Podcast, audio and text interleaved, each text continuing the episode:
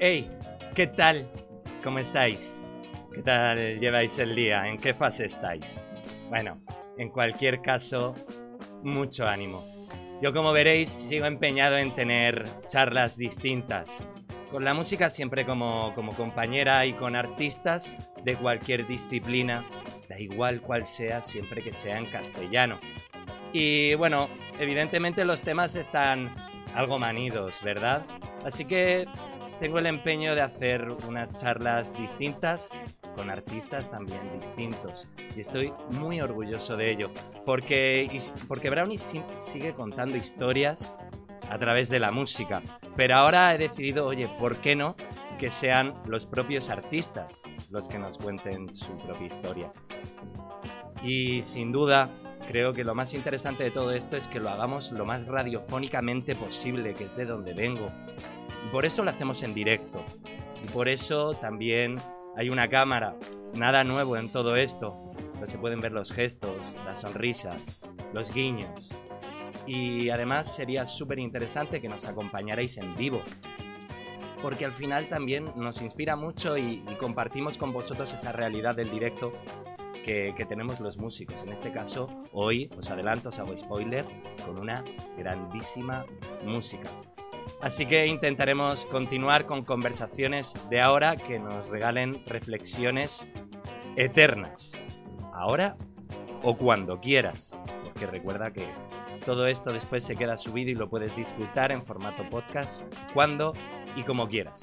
Pero en cualquier caso solo me queda hacer clic con un dedo, no sin antes daros las gracias y la bienvenida a todos y a todas a Brownie Cerquita. Buenas tardes o buen rato, Cecilia Krull. ¿Qué tal? ¿Cómo llevas el día? Pues eh, si te soy sincera, me acabo de despertar de la siesta hace un ratito, o sea que hoy muy, muy bien. Pero bueno, me he despertado de una siesta porque he pasado una noche regulerilla, tenía a mi hijo medio pachucho, me ha despertado como a las 4 de la mañana con dolor de tripa, o sea que es una siesta justificada. Bien. No es que sea una siesta Bien, siesta justificada. ¿Y cómo está, cómo está el peque ahora? ¿Está bien? ¿Ha mejorado el pues día? remontado? Ya está.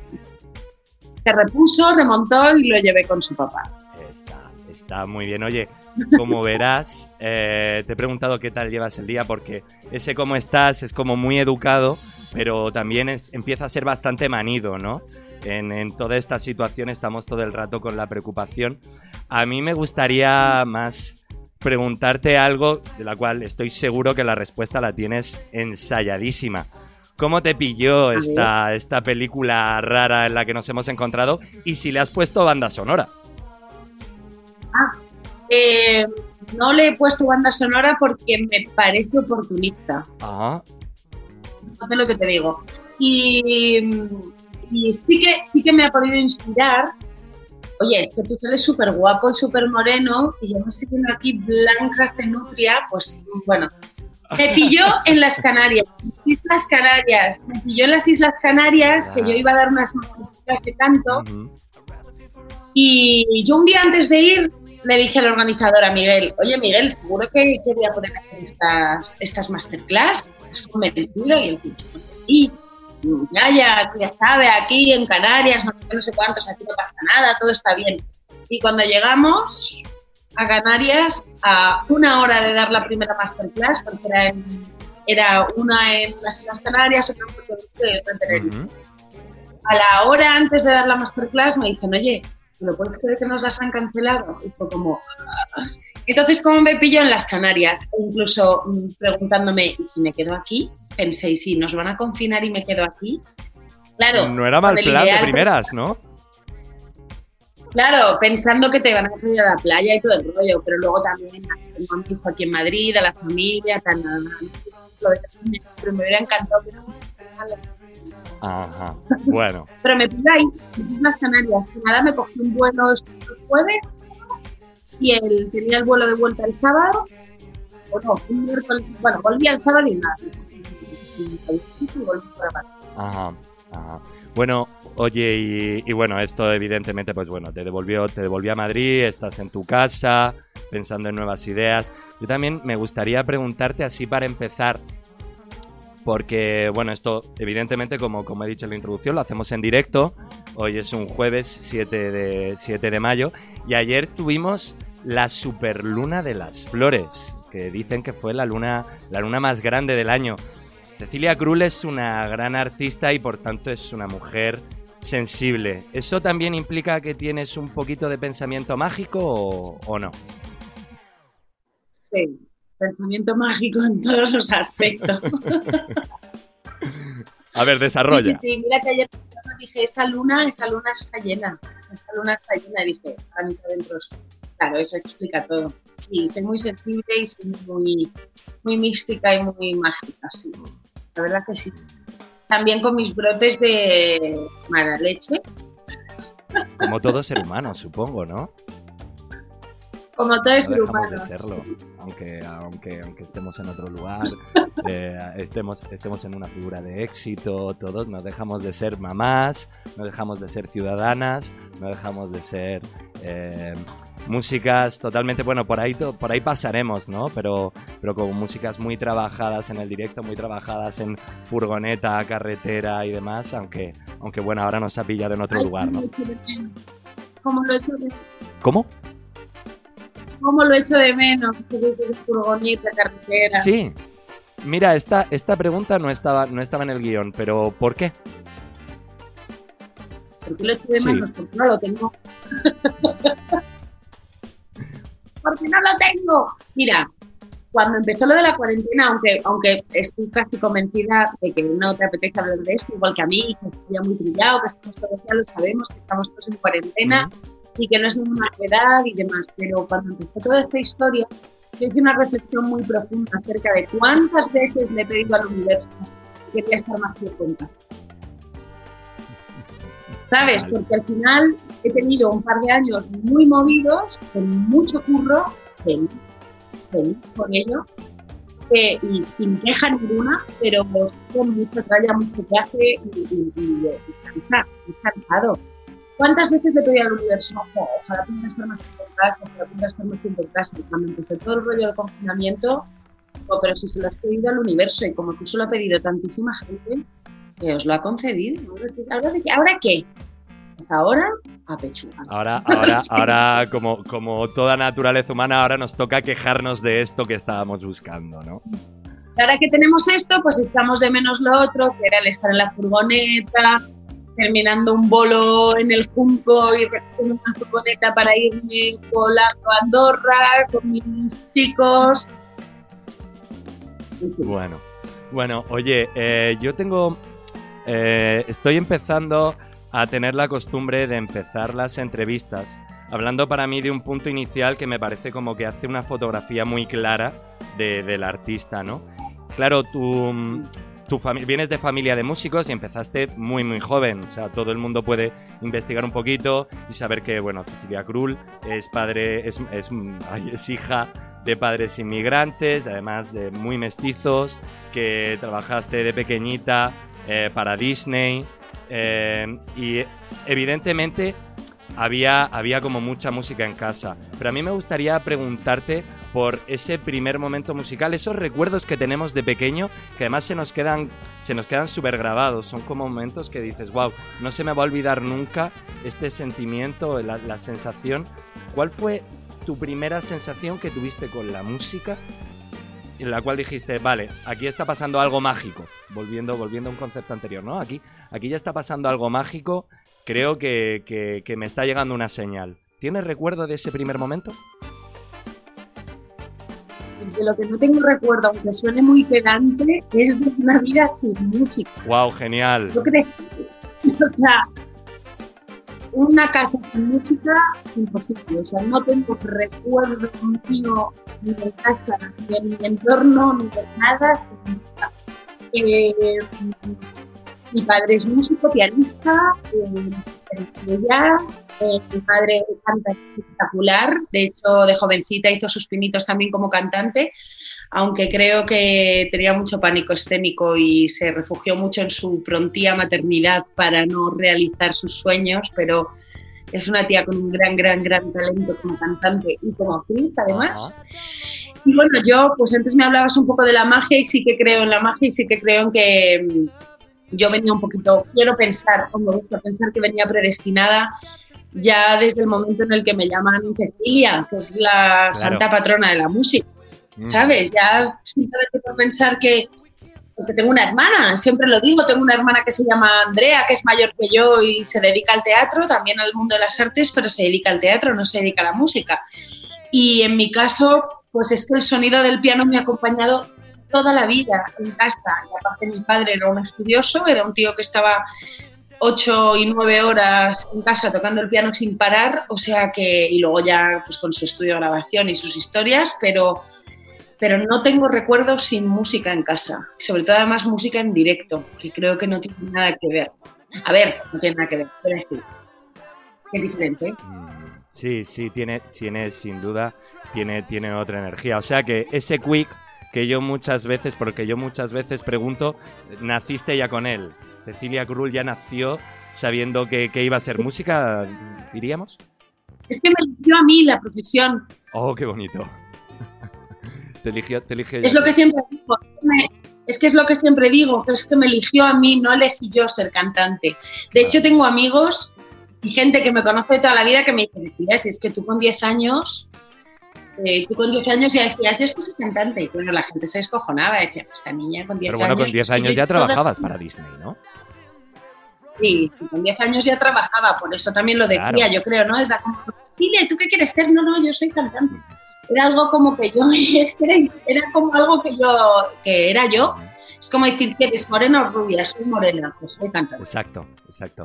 Qué maravilla. Oye, pues yo creo que, bueno, también em, en, este, en este proceso, también yo le pido a, los entrevistados el elegir una serie de canciones que las hemos querido llamar canciones salvavidas. Esas canciones que nos salvan cualquier domingo. Oye, pues hoy el nene no me ha dejado dormir porque estaba medio pachucho. Pues bueno, esa canción que me levanta el día cuando, cuando estoy bostezando y con las legañas. Y que ahora pues nos levanta cualquier día malo. Así que, ¿qué te parece si escuchamos tu primera elección? Que es, además es espectacular y la compartimos muchísimo. pues vamos allá a escuchar la primera sorpresa, que no la quiero presentar, porque después hablaremos un ratito de ella.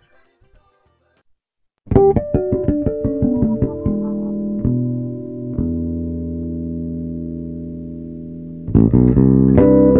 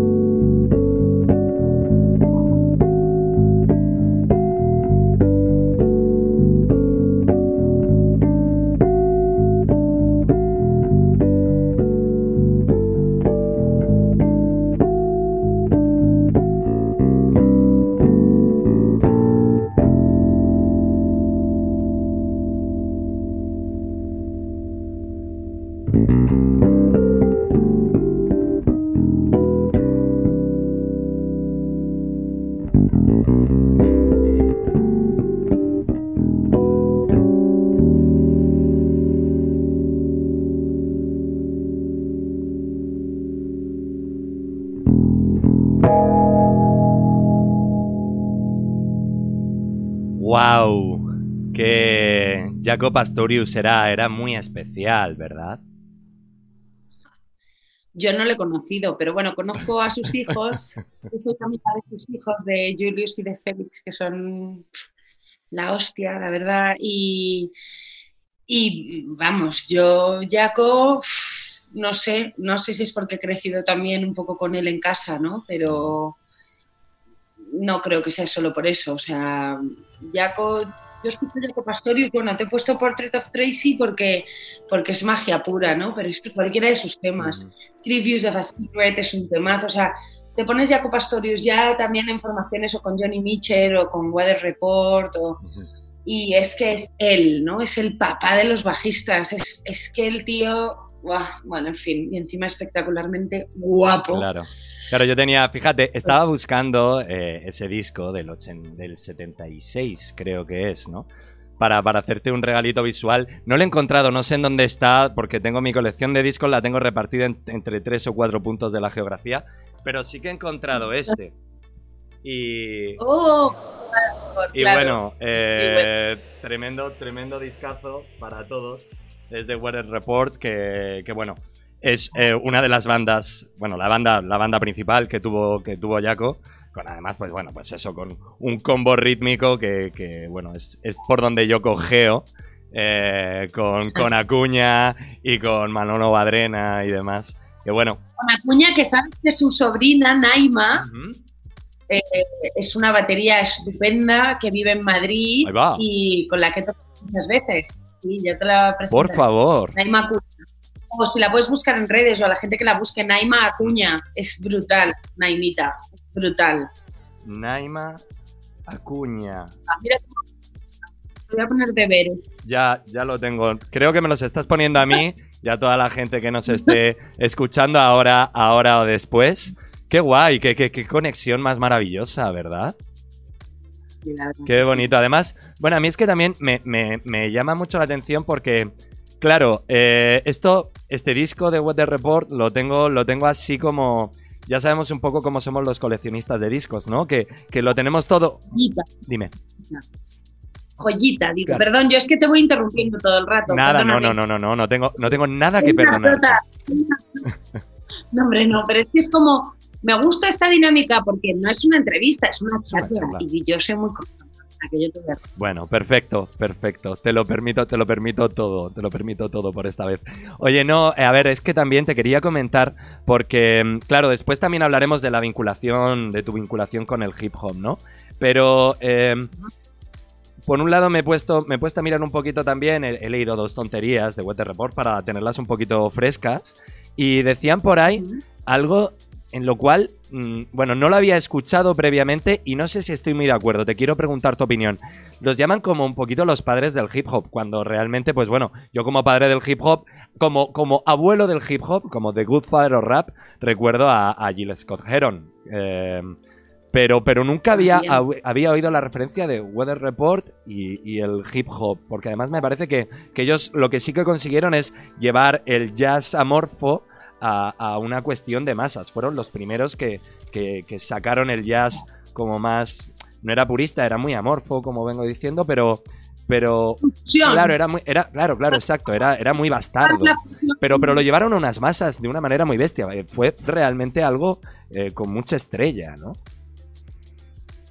pues mira eh, yo más que a ver igual lo que lo que sí puedo identificar en Wild Report son sonidos que igual a día de hoy se siguen utilizando en fusiones como hip hop jazz. Y, ahí sí que igual sí que te puedo decir que, por ejemplo, yo a mi padre le he puesto toda la vida discos de jazz y me dice, pero si esto ya lo hizo fulano, pero si esto ya suena a... Eso sí, que a veces puedes encontrar sonidos dentro de las producciones que te recuerden o te, o te lleven a Water Report, que al final era un grupo que hacía fusión, fusión a lo bestia. Mira, una de las cosas que me hacen envidiado mis padres, haber ido a conciertos de Records. me muero. Y una anécdota bonita con Julius y con Félix, con sus hijos, fue que Water Report hacía, hacía, eran teloneros de, de Camarón y Paco de Lucía en una gira que hicieron por España. Y sus hijos, eh, eh, Félix y Julius, me decían, My father with Camarón, My father with Camarón. O sea, ellos nos ven más como a nosotros, ¿no? Como de cómo mi padre ha tocado de telonero de camarón.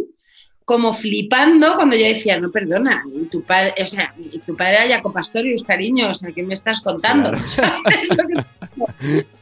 Claro, claro. Ay, mi amor. Pero, pero claro, es como, ah, pero sí, sí, ellos flipando cuando yo les contaba, joder, pues mis padres estuvieron en un bolo con tu padre en Barcelona, no sé qué, en el año no sé cuál, pues en los 80, y, ellos flipar porque su padre había sido telonero de Camarón, ¿sabes? Que es un flip, evidentemente, ¿no? Pero, pero cómo somos, que a veces es como que es verdad, al final la música nos une a todos por igual, quiero decir, ellos flipan con Camarón y con Paco de Lucía, es que no me extraña, señores. Eh, y nosotros flipamos pues con Jacob Pastorius y con Zawin Lengua de Report o con, o con Acuña o con cualquiera de los integrantes de una banda. Oye, y solo, y solo por curiosidad, eh, ¿mantienes la relación con los hijos y, en, dónde vive esta gente? En Estados Unidos. Uno en Fort Lauderdale y el otro en Nueva York. Oye, eh, saliéndonos totalmente de la autovía, de la autovía principal, algo que me, que me parecerá curioso que nos está viniendo ahora con, con la charla. Eh, tú, tienes, tú tienes amigos en todos lados, vinculados, vinculados a la música, por un poco también todo el bagaje que estamos descubriendo y que se puede ver en otras tantas entrevistas. Eh, ¿Qué te dice tu gente? De cómo está viviendo esto fuera. O sea, pues, porque yo, por ejemplo, bueno, ahora estoy cerrando entrevistas con, con un par de personas en Nueva York, con otra en Miami, y, y claro, tengo, tengo muchas ganas también con, con, gente en Latinoamérica, con otra gente en México, y, y, y tengo mucha curiosidad por ver cómo le están viviendo ellos en primera persona. O sea, no me quiero poner a leerme el New York Times ni cosas de estas. Ya, pues yo tengo amigos por todo el mundo, gracias a Dios, y tengo amigos hasta en el infierno. Porque eres simpaticísima, Cecilia Cruz, es que eso es el problema, claro. Bueno, gracias. Soy, soy simpática, bueno, sí, tengo mi... Eres muy empática, vamos a dejarlo en que eres muy empática y tienes mucha sensibilidad. Y tengo muchos amigos por todas partes, y, no solo en el mundo de la música, sino en, un, montón de, en un montón de gremios diferentes. ¿Y cómo lo viven? Pues unos se parten de la risa, unos dicen, es que lo que te está pasando es brutal, y, sobre todo, pues, pues con mucho orgullo, y Jope se alegran un montón por mí, y se ponen muy orgullosos, pues yo qué sé, pues de repente Pedro y Valero pues, están en Portugal de viaje y de repente sueno en la radio, pues me mandan una foto, un vídeo, un algo de, que estás en la radio? Desde París, desde Grecia, desde Turquía. Es que es muy heavy porque como lo que me está pasando es una cosa mundial, a través de la serie La Casa de Papel, vamos a hablar de ella, aunque no, eh, no se puede evitar. Es que yo estoy muy agradecida, estoy muy, muy agradecida y que es gracias a esa exposición, eh, o sea, gracias a eso a lo que he llegado a la pantallita y a los placitos de un montón de gente en todo el mundo. Entonces, ¿cómo no voy a hablar de eso? Entonces, ¿cómo lo viven luego mis amigos que se encuentran que Cecilia de repente está en todas partes, en un taxi en París o en un, pues con mucha alegría, mucho orgullo y, nada, con mucha alegría, mucho orgullo. Qué maravilla, mira, mira, nos, eh, nos, nos, van, como, como comentaba en la introducción, te van, te están tirando piropos por el chat. Te están diciendo guapa, simpática, buena, buena cantante. Claro, en, en Twitch, en Twitch hay, hay, chat. Estamos intentando cambiar la ola del Twitch. Que no sea solo para gamers, que también entre la música. Hay muchas radios que están entrando en la onda de Twitch y yo personalmente Mm, me parece una herramienta mucho más interesante que, pues bueno, continuar con la ola de, Instagram y demás, que bueno, creo que de todas maneras eh, después pasaremos por ahí. A mí me gustaría preguntarte algo que el otro día también lo hablaba con Carlos Tarque, y es que eh, está pasando algo en contra de como siempre lo he vivido. O sea, eh, yo he sentido que un poco la creatividad nos viene en movimiento. O sea, una buena melodía o una buena idea te viene andando, te viene haciendo la compra, te viene conduciendo, te viene yendo a por el crío, o sea, cualquier cosa, o sea, eso que ya también decía, o sea, como también un poquito también como decía Picasso, ¿no? Eso de que la inspiración nos pille trabajando, ¿no? Pero por otro lado, veo en esta situación de confinamiento mundial que eh, están habiendo eh, em, como expresiones de, de, auténtico ingenio. ¿Cómo, cómo ¿Cómo vive esto Cecilia Krull? ¿En qué momento te sientes más inspirada? ¿Estás de acuerdo en que la inspiración llega con el movimiento o de repente de una manera sedentaria también te vienen grandes ideas? ¿Cómo le estás viviendo este proceso creativo ahora? Mira, yo creo que la creatividad se fomenta y se trabaja como todo. Hay momentos en los que uno se puede sentir más inspirado, menos inspirado. Eh, yo estoy mucho tiempo parada también a nivel creativo, ¿eh? y, bueno, mira, me leí El Camino del Artista, ese gran libro de Julia Cameron que me ayudó muchísimo. Y, creo que se puede trabajar. ¿Dónde me pilla a mí la inspiración? Es que la inspiración, pues a veces te pilla en los momentos más crudos. Es así, en los más tristes, en los más crudos o en los más cotidianos. Lo que decías tú antes es algo que digo yo constantemente, que que a mí me, ves con el iPhone de repente en, esperando a mi hijo salir del cole, bueno, cuando esperaba a mi hijo cuando salía del cole. Que, ya, que, que, que, cómo crecen de rápido, ¿no? No, no, que estamos confinados. Ah, vale, vale, vale, vale, Andrés, Aparte, sí. vale, vale. Pero yo de repente así con el móvil. No, no, no, no, y de repente mi hijo salía y dice, mamá, ¿qué Yo, pues, se me está veniendo una me ha pasado de soñar con canciones. Claro.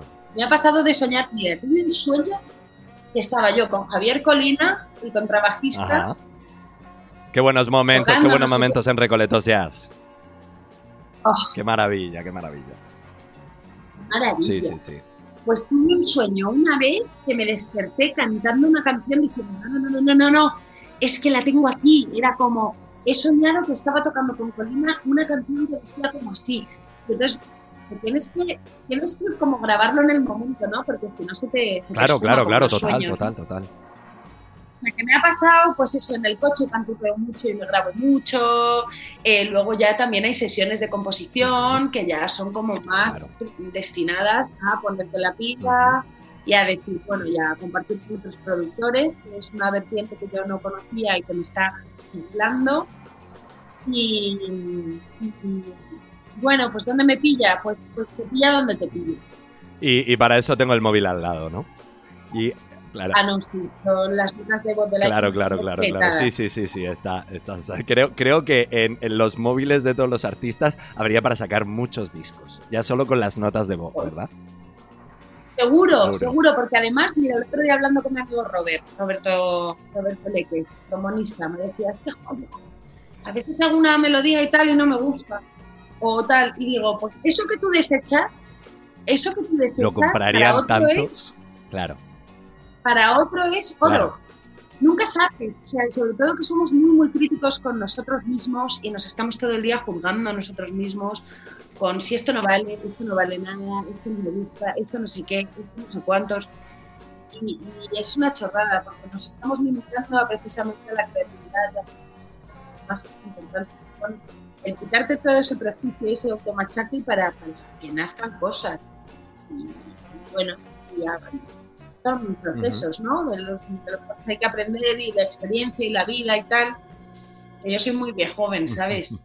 se te nota, se te nota, se te nota mucho. Oye, y hablando, hablando del móvil, eh, también se nota, al igual que, que, como tú dices, eres viejo joven, también se nota que le pones mucho, pero mucho cariño a las redes. Y eres consciente, como música que vienes de la base, ¿vale? Que, que al final la gente es la, es la, es la, entre comillas, gran culpable del éxito, ¿no? ¿Sabes? Y tengo, tengo la sensación de que, de que incluso cuando, cuando te cayó encima un éxito brutal con todo esto que ya se ha comentado mil veces, pues bueno, las bandas sonoras y vis a vis, tres bajo tierra, pero después, de repente, ¡pam! La casa de papel.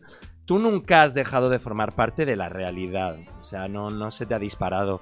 Y me encantaría que, tuviéramos una reflexión a, través de las, de las redes, de lo que son las redes en el siglo XXI, porque fíjate, eh, un, segundito de reflexión. Em, a mí hay un, gran amigo, eh, bueno, un gran amigo, compañero, bueno, ¿por qué no? Le vamos a poner nombre, Aaron Saez de Barry Brava, con el cual yo tengo otra banda, tengo, tengo pijama y también con el cual también hago, hago radio. Eh, toma promoción, la he metido toda. Eh, bueno, pues... Muy bien.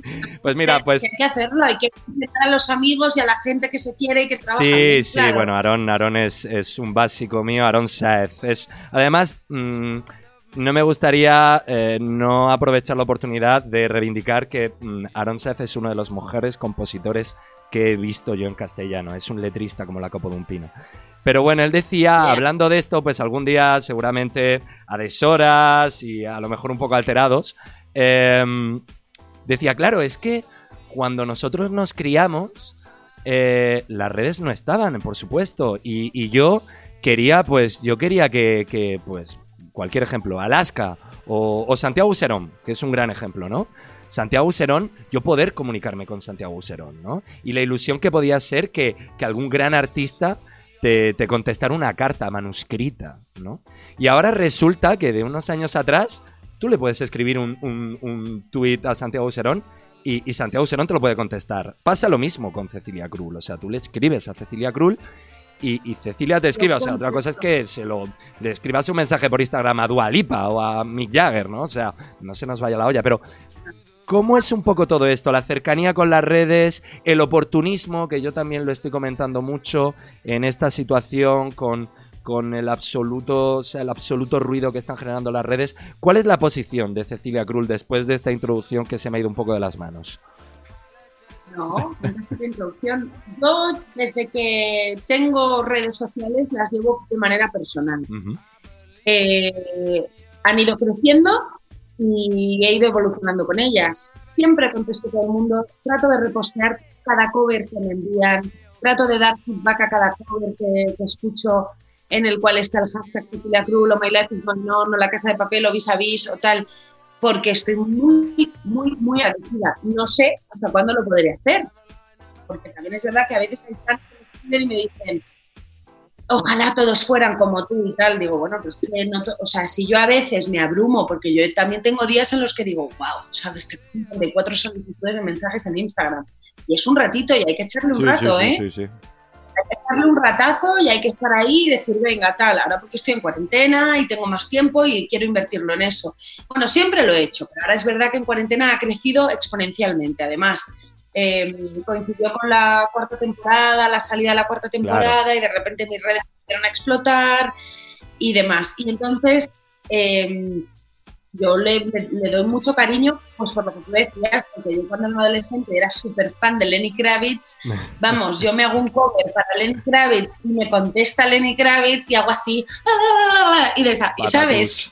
me Entonces, además, es que, joder, es que hace unos años que yo sigo haciendo covers también, quiero decir, o sea, que yo hago canciones de gente, de otra gente, entonces las redes sociales son la bomba porque te permiten conectar con gente de todo el mundo y descubrir talentos que de otra manera no podrías escuchar a un chaval de la India cantando. Claro, total, total, total. Entonces lo aprecio mucho y lo valoro, pero también son peligrosas. Claro, lo malo, ojo, y... lo malo, vamos a hablar de lo malo también. Y lo malo es cuando, cuando contestas y hay gente que de repente, bueno, pues esto es como todo en la vida. Eh, por la calle te vas a encontrar a gente simpaticísima y a gente menos simpática, o a gente más educada o a gente menos educada. Hay gente que ya me exige, ¿no? O sea, hay gente que ya de repente me escribe, no contesto y ya me dice, oye, ¿qué te pasa conmigo? Y digo, oye, perdona. ¿En serio? Tengo una vida, tengo un hijo, tengo un tal. Es verdad que, y esto lo cuento además así, te lo cuento a ti además, y lo cuento así en vivo para que se entienda, porque el otro día lo pusieron en una entrevista como por escrito y quedé como un aborde y fue como de, joder, que no es que yo diga eso. Pero, este es tu lugar, explícalo, pero es explícalo. pero es verdad que a veces un poco los, mira, los dichos son sagrados. Yo me guío por los dichos y los refranes, y es que son verdad. O sea, de esto de das la mano y te cogen el brazo, pues también sucede en redes sociales de repente porque posteas una, un cover de tu canción ya es postea el dibujo que ha hecho mi sobrina, o salúdame, o mándame un audio diciéndome, cantándome la canción, o mándame un vídeo y cuando te niegas porque dices, jo, es que mira, te estoy contestando, tal, todo genial, me encanta lo que, muchísimas gracias, tal, pero oye, tampoco, ¿sabes? O sea, cuando te niegas a algo, la respuesta negativa es lo que me choca un montón. Eso sí que me choca mucho de las redes sociales, la verdad. Claro, claro. Porque bueno, es como los haters. No tengo haters, ¿eh? Haters como tal no tengo. Mm, me encantaría tener. Bueno. No, bueno, prepárate, alguno vendrá, ¿eh? Alguno vendrá. No sabemos lo que nos depara el futuro. Bueno, claro, igual alguno llega, yo qué sé, pues nada, mira, bienvenido a mis redes también, haters. Bienvenidos haters al mundo de Cecilia Krull. Bienvenidos haters, criticarme. No, no. Quiero decir que bueno, ojo, hay muchos haters. También hablo mucho de estos temas con amigos míos que tienen muchísimos más seguidores que yo. y que se encuentran comentarios haters potentes. ¿eh? Sí, sí, sí, los hay, los hay, también me han Son racistas, eh, fatfobia, que hay mucha también. Eh, o sea, te encuentras en la sociedad del otro lado. Entonces, ¿te acuerdas cuando estaba el MySpace también que salían como... Madre mía, el MySpace. El MySpace yo creo que fue como nuestra primera red social así poco musical además, ¿no? Suscribo. Como la primera que Totalmente. tuve. Yo creo que todos tuvimos y tal. Y también aparecían haters, y igual que en los foros. Tú te metías a los foros a escuchar beats de hip hop o a buscar beats o a no sé qué, y te ibas a los foros. El mundo foro, señores, que era como que la gente cuando se pone detrás de un ordenador a escribir, no hay cara, no hay nombre y es mucho más fácil dar cera. Pues esto pasa en las redes sociales, Entonces, claro, te encuentras a veces cosas muy, muy, a veces muy desagradables. Total, total. Qué, qué, qué, qué eh, curioso que hayas, que hayas sacado a la, a la, mesa el MySpace. Por el MySpace tuve yo mis primeros bolos internacionales. Qué, qué chulo. Sí, sí, sí. Sí, sí, era una red magnífica. Y conocí a un montonazo de músicos de los cuales con muchos de ellos sigo teniendo relación a día de hoy. Bueno, vamos, vamos a hablar de lo bonito, que hemos pasado por un, por un, lugar un poco turbio de, las redes y de un poco la situación de hoy. Claro, sí, sí, total, total, total, todo, todo ese equilibrio. Eh, claro, porque todo esto también ha explotado dentro de, pues bueno, un poco el salto al éxito que, que también tú has dado un poco de la mano de los actores de, de esa serie, la cual suena tu voz todas las veces que le das al play a la serie más laureada de la historia del cine en España, ¿no? Y claro, tú, a, ti se te conocía muy bien en el circuito de la música de Madrid, por, evidentemente cuestiones que ya hemos hablado y que has hablado en abundancia en, otras, en otros encuentros, y, además pues muy vinculada al jazz, muy vinculada también al hip hop, eh, pero claro, no, no era nada similar al, concepto de, banda sonora en el cual te, empapaste, agarraste ese tren pues hace ya un montón de años, ¿no? ¿Cómo es el cambio de tesitura dentro de, pues eso, un artista totalmente polivalente? ¿Y, cómo te sientes? Porque yo, yo no me encontraba en esa situación, pero mm, ¿no sientes que donas un poco tus sentimientos a la obra cuando escribes para bandas sonoras? Bueno, esto es como cuando tienes una relación sentimental con alguien, ¿no? Un poquito.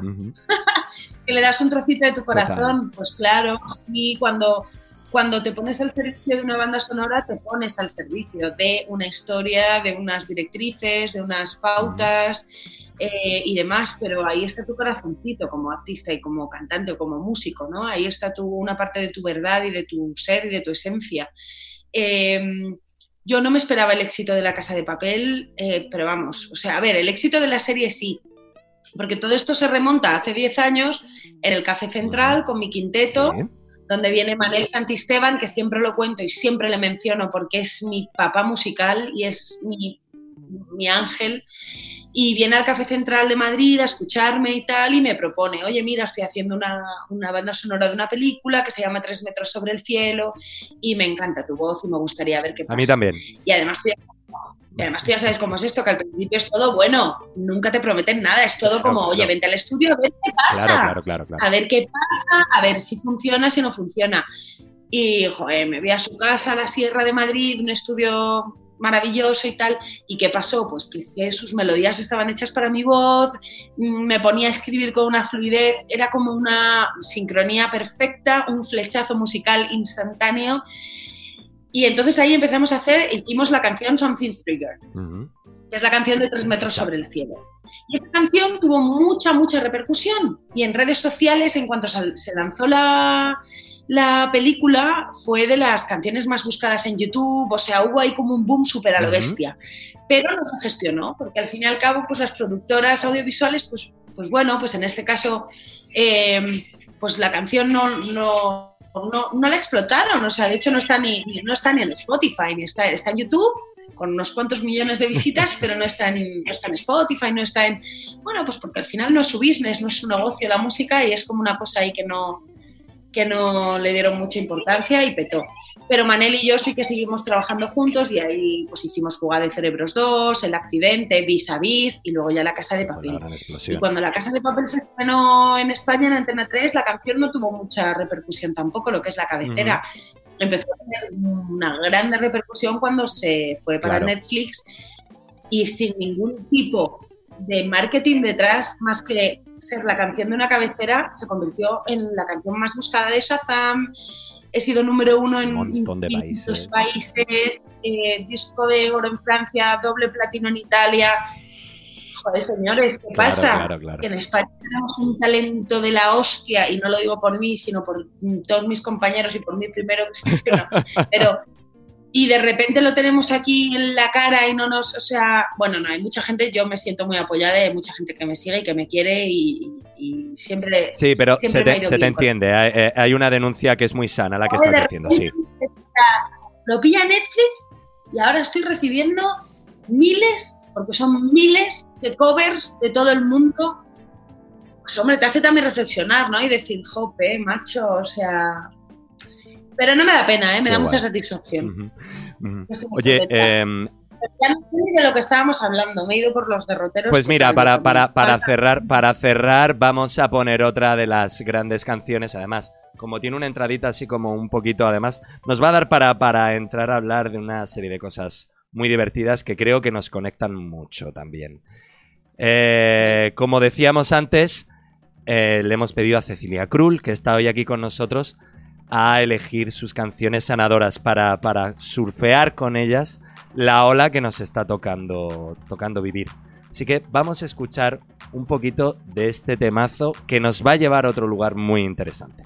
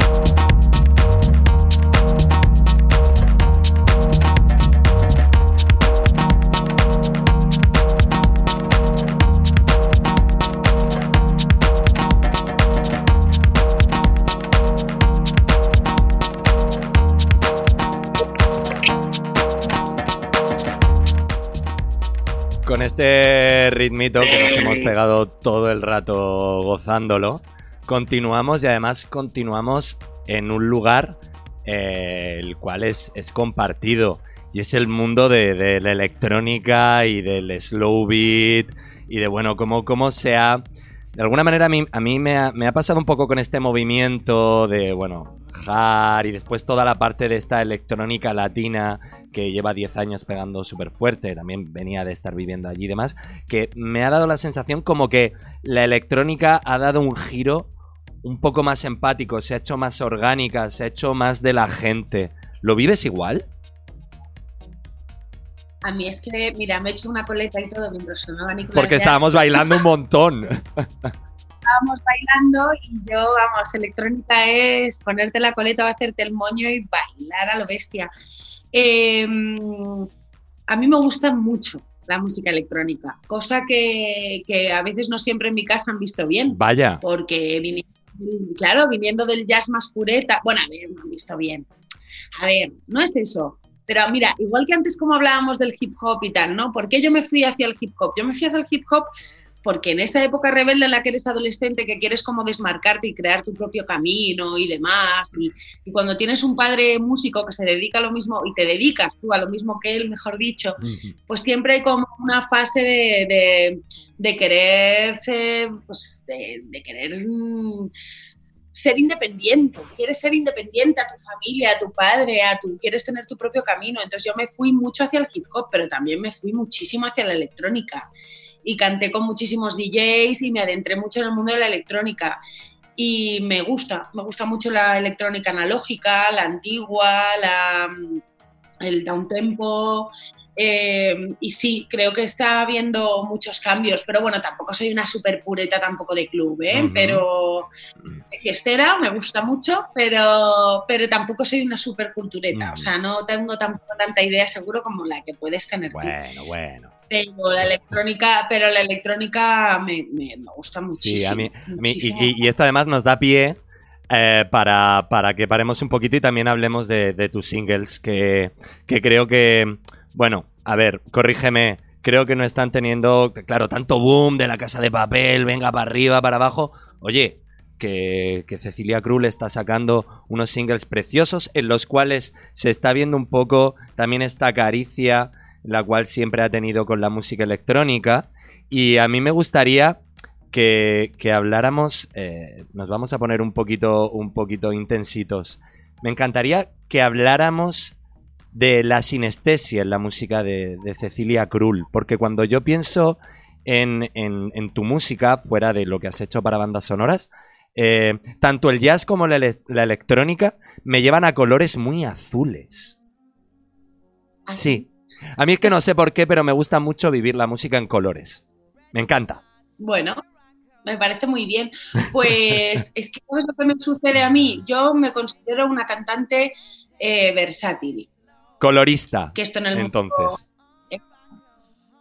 versátil, que, que, que, a ver, el hecho de haber crecido en estudios de grabación y poniéndome a las órdenes de tantos directores me han hecho desarrollar muchas herramientas y, y me han hecho, sí, desarrollar muchas herramientas a la hora de cantar. A mí lo que me gusta es cantar. Entonces, eh, me dicen, te tienes que clasificar en un estilo. Digo, wow, qué difícil, ¿sabes? Porque, porque me gusta, el, o sea, mi pasión es el jazz. Yo siempre lo he dicho, mi pasión es el jazz, pero me flipa la electrónica, el hip hop, músicas del mundo. Mira, antes hablábamos de Water Report, o sea, vengo de una familia con padre francés y alemán y madre cubana y gallega, o sea, he escuchado música de todos los colores, como, dirías tú, ¿no? Que te gustan los colores en la música.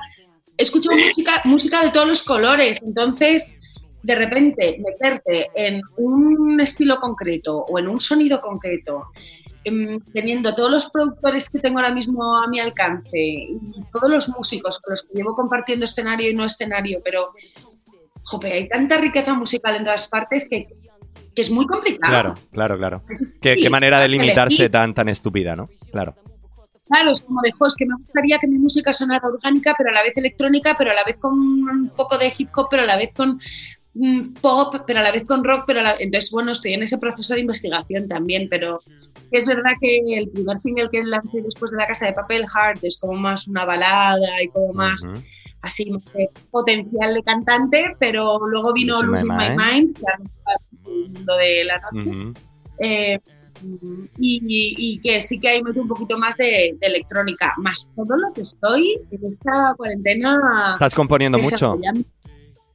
Sí, estoy componiendo un montón. Estoy componiendo mucho, lo que pasa es que luego es eso, luego el mundo producción es infinito. Hombre, por supuesto. Claro. O sea, por supuesto, yo creo que lo importante es una buena canción. Las canciones son Sí, exacto, exacto, exacto. Mira, me llevas, me llevas a comentar algo. Me está recordando mucho esta, esta conversación, salvando las distancias, a, a momentos que también tuve el otro día con, con Tarque. Yo le decía a Tarque, le pedí opinión, porque yo considero que una buena canción eh, eh, es como una buena planta. O sea, la puedes vestir de cualquier cosa. La puedes vestir de electrónica, de jazz, de flamenco, porque sigue siendo una buena canción.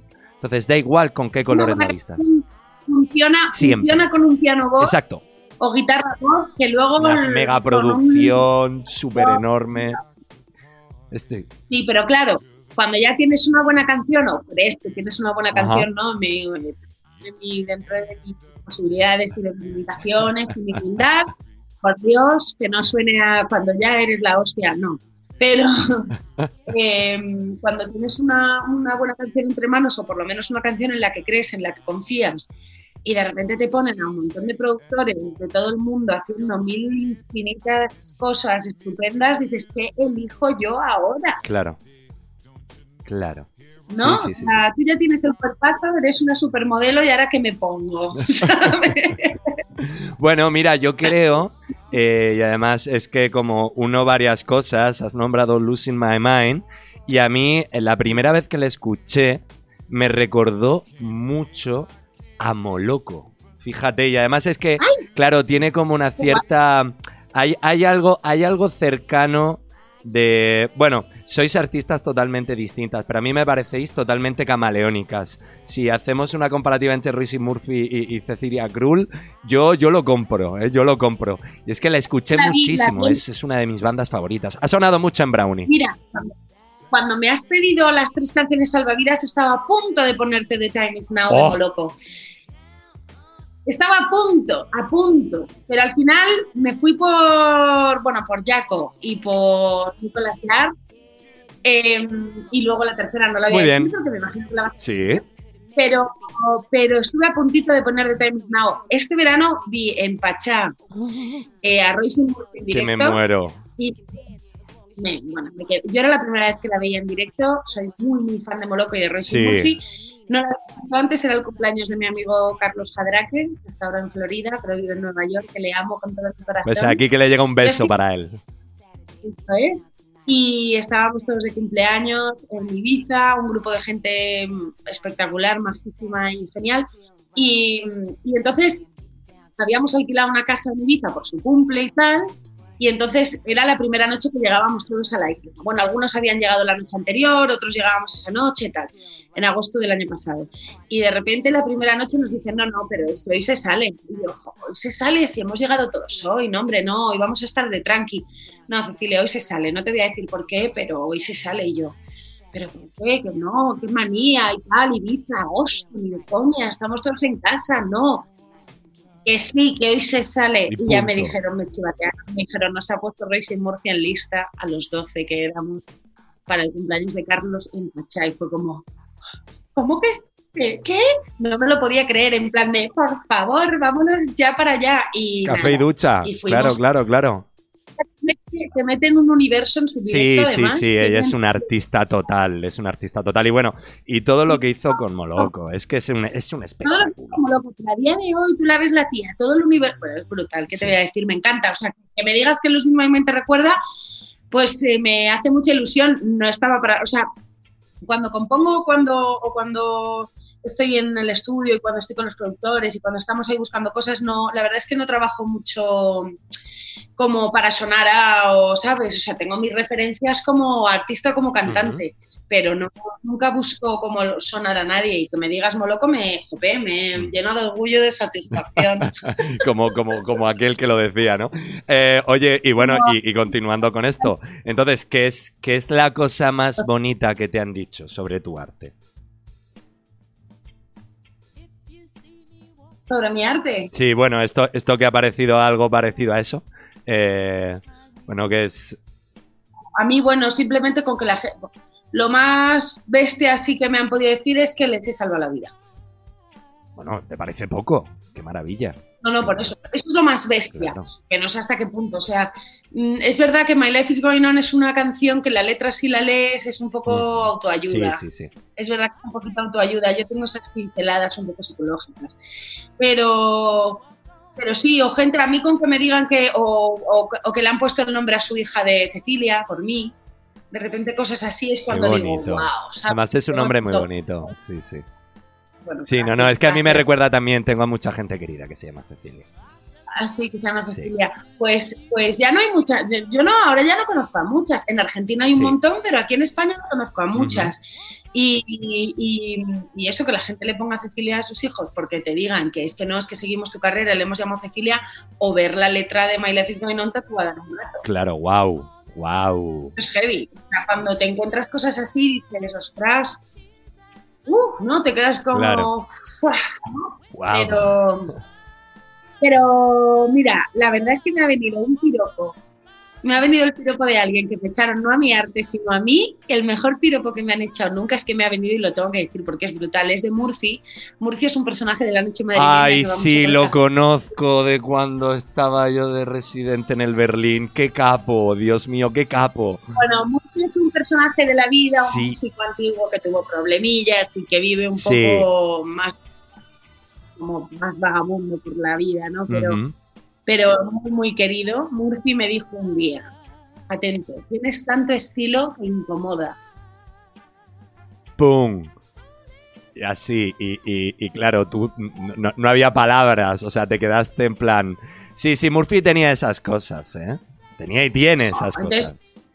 Entonces, cuando, cuando me has preguntado eso es lo primero que me ha venido, porque es que es una frase que yo creo que algún día, bueno, no, no, tatuármela igual no llegó a tanto, pero escribírmela por casa y ponérmela en el, en el baño por algún sitio así para creérmela. Y decirme, la dijo Murphy, ¿por qué no, no? Qué guay, qué guay. Pues mira, yo estoy de acuerdo con Murphy y vamos, vamos a hacer una cosa. Vamos a poner la última canción que ha elegido Cecilia Krull, que también tiene tanto estilo que hay veces que incomoda y nos va a, tra- a llevar a, a momentos espectaculares en nuestra vida. Vamos con ella.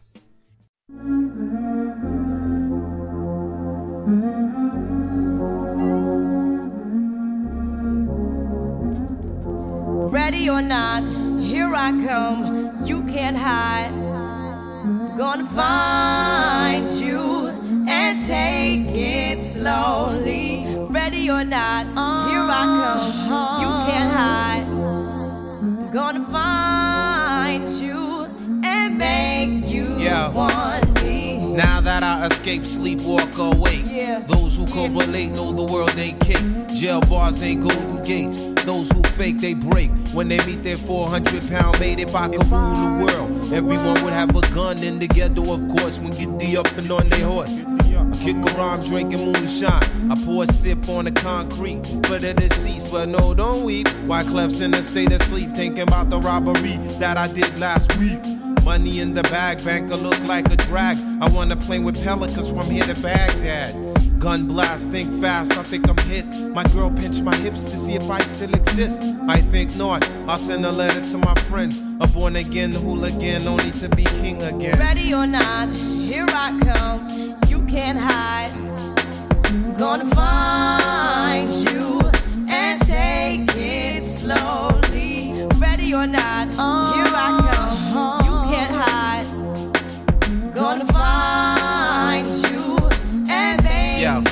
Yo, yo. Yo, I play my enemies like a game of chess where I rest. No stress if you don't smoke cess. Less, I must confess, my destinies manifest. In some vortex and sweats, I make tracks like I'm homeless. rap orgies before and best. Capture your bounty like Elliot Ness. Yes, bless you if you represent the fool, but I hex you with some witches brew if you do do voodoo. I could do what you do, easy. Believe me, frontin' niggas give me heebie-jeebies. Uh-huh. So while you imitating Al Capone, I be needing Simone and defecating on your microphone. Ready or not, here I come. You can't hide. Gonna find you and take it slowly.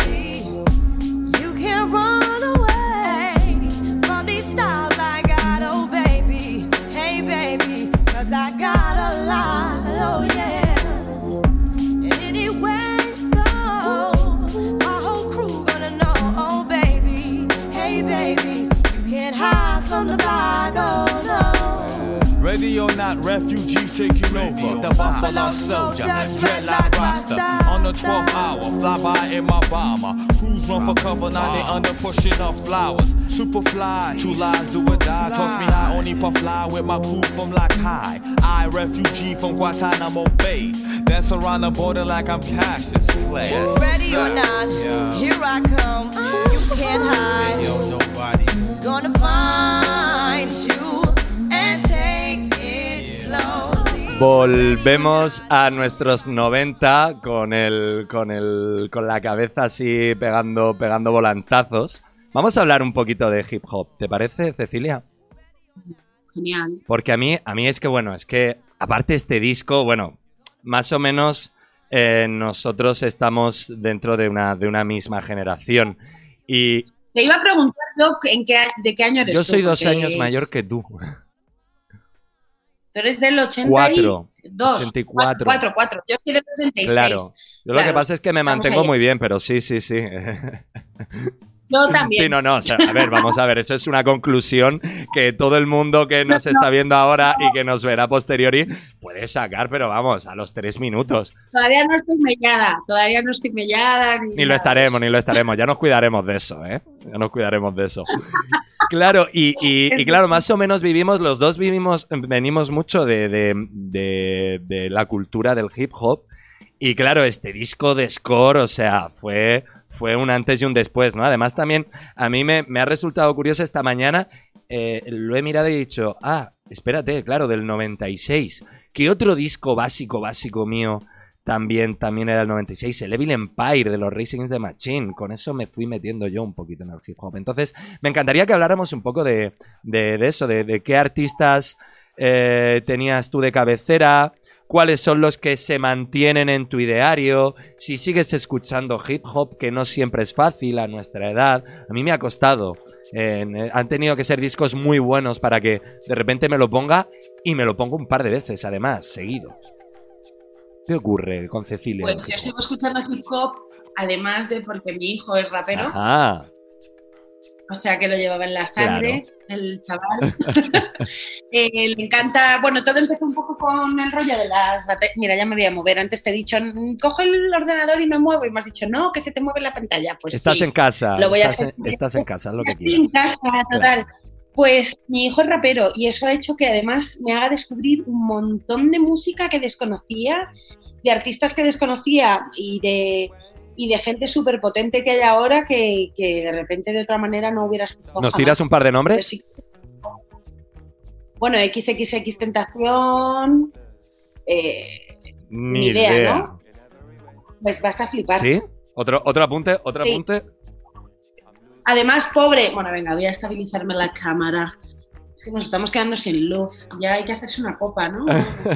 Sí, bueno, a ver, em, a mí me, me- me- eh, me había, me había planteado el segmentar las cosas, pero, pero cuando se está cómodo, se está cómodo. Igualmente, mm, más o menos le estamos viendo un poquito la- la- el final, pero bueno, no quiero, no quiero tampoco cortar un poco la, el flow y la onda y la onda de lo que está ocurriendo, así que No, no, continuemos. no, pues a ver.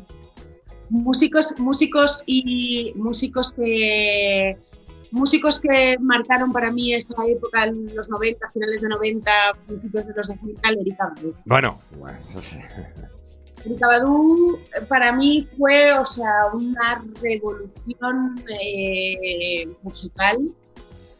O sea, me, me- la sigo escuchando y la sigo adorando. Yo creo que sí. si he sido súper fan de alguien soy súper fan de alguien es de Erika Badu Ajá. y de Robert Glass. Y de Lenny Kravitz. Y de Lenny Kravitz, ¿ves? Lenny Kravitz ya le he perdido un poco. Wow, más, pues su último, su último disco es una maravilla. ¿eh? De verdad, pues mira, me lo voy a escuchar. Y ayer lo pensé, porque ayer estaba buscando lo de mis canciones salvavidas y me hice un repaso aquí en casa, en el patio con mi hijo de música. De hecho, estuve escuchando hip hop que hacía yo con los. Con los estaba en el hip Sí, hop, colaboraste mucho con gente de Madrid, del hip hop. colaboré mucho con gente de Madrid, del underground, pues yo que sé. Bueno, yo que sé, con el cerebro, gris materia, con campeón, con eh, en underground con tranquilamente, con CR, con Lucas, con gente muy del underground y luego de repente también con el Chollín. Ujú. Ya fui ahí como haciendo mis, mis y mis cosas, ¿no? Pero, pero eso, y le ponía a mi hijo estas canciones de hip hop y se partía de la risa, claro, pero esta es tu mamá, ja, ja, ja, ja, ja, ja. Él empezó mucho con el rollo de las batallas de gallos Es que están muy de moda, están pegando muy fuerte, ¿verdad? y está pegando muy fuerte eso. Empezó con esa historia, pero creo que le está dando por otros derroteros. Creo que ya está escribiendo sus canciones. Y la verdad es que estoy muy contenta porque, bueno, su padre también es un rapero del mundo del rap de toda la vida, realizador, pero, pero le está dando la más por las letras. Y a veces está en casa y se enfrasca con, las, con los beats. Se pone beats el tío y se pone a escribir letras como un- con 11 años. Madre Lleva, un, lleva ya un par de añitos haciéndolo. Y jo, pues a mí me produce una satisfacción que esté ahí con la música, yo feliz, yo me callo la boca, yo me quedo ahí dejándole a él que haga sus cosas Claro. y yo paso así cuando al lado y le digo, ¿tienes hambre? ¿Tienes sed? Y, ya. Y feliz, feliz de que, de que le guste. Y ya te digo que me enseñan muchísimos artistas, a muchísimos artistas, ya te daré más ¿Qué, nombres qué- escuchabas tú? Danos un par de nombres más, eh, porque has dicho Badullo. Yo es que escuchaba mucho europeo en esa época. Roots, Los Roots. Ujú. Luego también, ¿sabes lo que pasa? Que al haber ido a un colegio francés y tener la Bueno, doble nacionalidad francesa... Ojo, ojo, ojo. Si me dices Francia y decimos 90, finales 90, 2000, yo te tengo que decir Science. Ya. O sea, Super Crew, NTM, IAM, claro. DIAMS... Sí, pero, pero Eh. ¿sabes lo que pasa? Eh, mm, deja- déjame que, que- que te corte y diga esto, porque realmente creo que Science Super Crew rompieron totalmente el estereotipo de. O sea, tenían como algo que para los raperos, que siempre hemos sido muy haters, tenían algo como muy bailarín, muy de boy band. Muy de boy band, porque eran cinco Pero, bailando con una coreografía brutal, cada uno con un registro vocal. ¿Has visto un directo de? ¿Has Sí. visto algún directo de Sí, Science por eso, por eso, me Super? voló la cabeza, me voló la cabeza, además esto. la cabeza. Total. Las métricas, todo el tiempo. Claro, hay mucho de África. Sí, claro, también, claro, ¿no? total. Ahí ves- pero es África, es todo el África ahí, power. Detrás, las métricas, las letras, mm, cómo descomponen, cómo, o sea, los juegos de palabras, las voces, cómo de repente te cantan, que de repente. mm, bueno, yo soy muy, muy de Sí, sí. De sí. hecho, hay una canción que es muy salvavidas mía también, la de A deux minutes, que es eh, medio de. Ajá. Pero esa no es del. Caler, me suena. No, No, esa es del de- ex Gasson, del ex Gasson. Mm, mm. Eso. Yo bueno, yo pronuncio fatal el francés. Siempre, siempre que lo digo en radio, siempre pido perdón. Muy bien porque, hago trampas, porque soy medio gabacha. Claro, no, claro. Oye, para, para acabar con este tema, pero es que no, no me gustaría perder la oportunidad. Yo por Science Super Crew eh, conocí por el Caler, que para mí estaría dentro de mi top 10 de all time top 10 albums. Tendría que estar el, el Caler de Science Super Crew. Conocí a una chica que era Sandy Cochet, que tiene un disco muy bonito que se llama Aurrebar o algo así. Bueno, has visto, ya estoy pronunciando fatal. Bueno, pues es, un, es una mujer que después como que desapareció de la faz de la música, pero hizo un disco más o menos por esa época que, que estaría muy guay. Después, después nos lo pasamos tú y yo. Mm. Oye, y también me gustaría que, que habláramos, para cerrar, que habláramos de la cultura, porque ahora mismo creo que es un, arma de, doble filo en la situación en la que nos encontramos. Eh, o sea, por un lado somos también el apoyo y el sustento del ánimo de mucha gente y estamos en un proceso creativo muy heavy, muy en, pro de, la, de, de- nuestros coterráneos, de, nuestros vecinos, la, de la sociedad en la que estamos ahora mismo. Eh, pero claro, vamos a, vamos a ser un poco como, como, como el marcador, ¿no? vamos a ser los últimos. Pero también cuando podamos salir con todas las de la ley, también confirmará que ya está todo bien. Es como algo que me parece todo el rato ambivalente. O sea, somos un poco los portadores de, de un poco del apoyo. Vamos a ser los últimos. Pero cuando consigamos salir, es porque va a estar ya todo súper ok. ¿Qué opinas al respecto? Buah. Es, es- es- es- es muy ambivalente. No, es que tengo, tengo tanta rabia. Ay, ¿por qué? ¿Quieres, quieres compartirla? Eh, no me suelo meter mucho en política, pero sí que creo que en nuestro sector de la cultura nos están dejando en bragas. Ay, Estamos totalmente abandonados. yes. Estamos abandonados. Pero bueno, no me sorprende mucho en este país, si te soy franca y honesta. Ya. No es nada nuevo. eh, no es nada nuevo, señores, que la cultura esté totalmente eh, dejada un poco de la mano de Dios aquí. Eh, a nivel laboral, a nivel. Hay que reivindicar un poquito, efectivamente, sí es verdad. Aunque yo no soy muy de meterme en estas historias, pero sí es verdad que, jope, pues así como en Francia está la intermitencia del espectáculo, ¿no? La intermitence du spectacle, que significa que igual tú no estás todo el rato activo y no tienes un sueldo fijo como tal, pero si te quedas sin curro hay un Sí, paro. Sí, sí, sí, sí. He hablado con muchos músicos franceses de esto. Sí, sí. Es una serie de apoyos que nosotros ni lo solemos. Nosotros aquí no tenemos nada de eso, es búscate la vida como puedas y luego si eres autónomo, por supuesto, paga tu Por letra de supuesto. autónomo. O sea, a ti es muy raro que te contraten como músico para dar un bolo en Algete y te den de alta.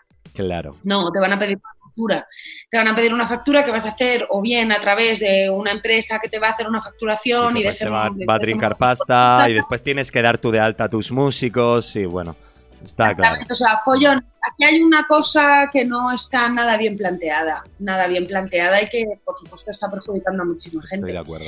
Y mira ahora, en la cuarentena, cómo nos estamos viendo, ¿no? Yo tengo todo cancelado y anulado. Y gracias a Dios no me va mal porque pues, me busco la vida y he tenido, pues tengo mis ahorros y tengo una canción de mucho éxito que me ayuda, pero no todo el mundo está en la misma situación. Mi padre, sin ir más lejos, está el pobre hombre que vive de sus conciertos y está todo cancelado y anulado. Entonces, entonces estamos, es una situación de precariedad tan potente y a la vez pues me, me duele, me duele. Yo soy una persona bastante idealista, es verdad, y entonces este tipo de situaciones me duelen y me duelen porque además es algo es que no se está haciendo nada al respecto porque no les da la gana, porque tenemos otros modelos de otros países con los que compararnos o que se podría estudiar y ni, lo estudian. Pero bueno, esto me pasó también a la hora de votar. O sea, a la hora de votar no había ni un solo partido que hablara de cultura en su discurso. ¿Qué queréis que seamos borregos? Que no pensemos. Porque la cultura al final yo creo que lo que fomenta es el libre pensamiento, ¿no? Y la capacidad también de desarrollo de la intelectualidad, de la resolución de problemas, del ser más capaz en tu vida y de... Y claro, si una persona no tiene cultura, una persona es ma- menos capaz, ¿no? De poder pensar por sí misma. Entonces lo que le digan en la tele se lo va a creer a, pies juntillas. Entonces, bueno, pues al final es un poco un pez que se muerde la cola. Deberíamos de hacer una, una charla, que no una entrevista, hablando solo de esto. Por ahora vamos, vamos a valernos con mandarle un abrazo fuerte a Richard Krull y a todos nuestros compañeros que la están remando como pueden. Pues sí, yo tengo mi compromiso con ellos. Yo les digo, bueno, es momento de inventarnos también una nueva infraestructura de conciertos, es momento de, si no nos lo... También te digo una cosa, lo del quejarse, quejarse, pero no hacer nada tampoco vale de nada. O sea, quiero decir, es muy fácil echar balones fuera, pero al fin y al cabo la responsabilidad siempre parte de lo mismo muchas veces. Y, bueno, es un momento para tomar que esto nos sirva de impulso y, y poder crear un nuevo colectivo, una nueva plataforma, una nueva manera de hacer las cosas, por lo menos entre nosotros. Sí, ya que, ya que no nos apoyan, organicémonos, ¿no? Sí, es complicado, es Claro. complicado. En, todo, en todos los sectores de la cultura, eh, bueno, no, no, no querría, no querría ir a, a parámetros personales porque ando un poco igual. Yo tampoco soy muy de hablar de política, pero sí que hay una realidad y es que estamos muy desamparados y tenemos un montón de países, eh, incluso países que no se, no se mal definen de alguna manera como países primermundistas que tienen situaciones para la cultura y el arte mucho más ventajosas que las que nos encontramos en este país. Aún así, bueno, no sé, el viajar, tú que has viajado mucho, también a mí, a mí el viajar me hizo reencontrarme con mi, con mi patriotismo sano, que también es complicado de donde venimos, el poder convivir con un patriotismo sano. Y bueno, yo no, yo no, yo no bajaré el puño, pero sin duda es, hablando de colores, es un poco gris de más. Y esta situación creo que nos debe de hacer un poco alzar la voz. Vamos a ver lo que pasa. Sí, y también, bueno, también, pero también hay que creer en la reeducación y también creo que las cosas cambian desde uno mismo, ¿no? Es lo que te comentaba antes. Entonces, bueno, desde lo que está en nuestra mano, los que tenemos un poquito más de conciencia de esta situación, pues acercar la música en directo a los niños pequeños, enseñarles a escuchar, eh, desde lo que está en nuestra mano, tratar de, hacer al público también más inquieto, ¿no? Es algo que también digo mucho, o sea, igual que la gente va al cine o iba al cine, cuando se iba al cine, ¿te acuerdas cuando se iba al cine? Bueno. ¿Te acuerdas cuando en las películas pues aparecían los autocines? bueno, pues quiere decir que Jope, así como la gente a veces vas al cine sin saber muy bien lo que vas a ver y dices, bueno, pues vamos al cine y luego ya ahí vemos lo que hay, los horarios y tal. Jope, tenemos propuestas de salas, o teníamos propuestas de salas en Madrid. Las tendremos, las tendremos. Pero es guay, es guay, eso te lo he escuchado en, en, en, algún lugar, eh, investigando. Para, para, prepararme este encuentro y, y estoy muy de acuerdo contigo. Eso de ir a una sala sin saber quién va a tocar, porque te llevas tales sorpresas, porque, hay, eh, porque en Madrid hay tal cantera de músicos. Tanta, tanta cosa increíble. Yo he ido a unos conciertos en la Clamores, en el Berlín, en el Junco, en el Café Central, o sea, hay unos conciertacos que de repente, si no te has enterado, vale, porque no te has enterado, ¿no? Porque igual no ha habido la promoción suficiente, pero jope, esa inquietud del espectador de decir, voy yo a buscar qué pone esta sala hoy, o no conozco a este grupo, no lo conozco, ¿y qué? Voy. Voy a ver qué encuentro. O sea, esa inquietud, esa inquietud. Te puedes llevar mm, también un chasco, de repente ir y decir, no me ha gustado nada, pero bueno, pues tu vinito te tomas, tu cena te tal y tus risas con la persona con la que vayas. O sea, al final la compañía es lo demás, ¿no? Es casi lo... Pero también te puedes llevar unas sorpresas brutales, Jope. Yo estoy en unos conciertazos en Madrid con tan poquito aforo, o sea, con tan poquita gente. Tener delante a Ben Williams tocando el contrabajo con su bandón. Todos mancos. Y éramos 15 y éramos, y éramos 15 y decir, ¿cómo, puedes, ¿cómo podemos ser 15 en un concierto así? Sí, pero bueno, la complicidad que se, que se encuentra entre esos 15 también es muy espectacular, ¿eh? O sea, hay y que luego hablar con ellos, luego, luego te acercas, charlas con ellos un rato y al final te los llevas de jam session, ¿no? Venga, pues vamos de jam por Madrid y tal, y los tíos encantados. Tiene sus pros y sus contras, ¿no? La cercanía esa que puedes adquirir, ¿no? Pero pero me da pena, me da pena que teniendo un país con tantísimo talento, teniendo una ciudad como la que es Madrid, que tiene tantísima oferta, que a veces la gente sea un poquito menos inquieta y que vaya solo a llenar el Withing Center cuando va a su artista mm. que conoce y que corea la canción y que, es súper respetable también, pero joder, Estamos, estamos, estamos. Pues igual que en el teatro underground, igual que en el teatro contemporáneo, ¿no? Hay un montón de salas de teatro. Entonces, al final, la cultura también parte de uno y de la inquietud que uno tenga. Y pues poquito a poquito vamos haciendo un arbolito y entre todos pues, pues ponemos nuestro granita de arena en nuestro entorno más directo, pues se notará el cambio también. Que... Ya te he dicho que soy una Lo conseguiremos. Qué buen cierre con qué denuncia tan sana que, nos ha regalado Cecilia Krull. Una mujer increíble con una, con una profundidad que ojalá todos y todas hayáis, hayáis visto en este, en este ratito que nos, ha, que nos ha regalado. Mil, mil gracias. Ha sido un absoluto placer, Cecilia. A ti, a ti, mil gracias a ti. Bueno, y a todos los que estáis al otro lado, hasta aquí hemos llegado. Ya sabéis que, bueno, pues una o dos veces a la semana vamos a ver cómo lo seguimos manejando.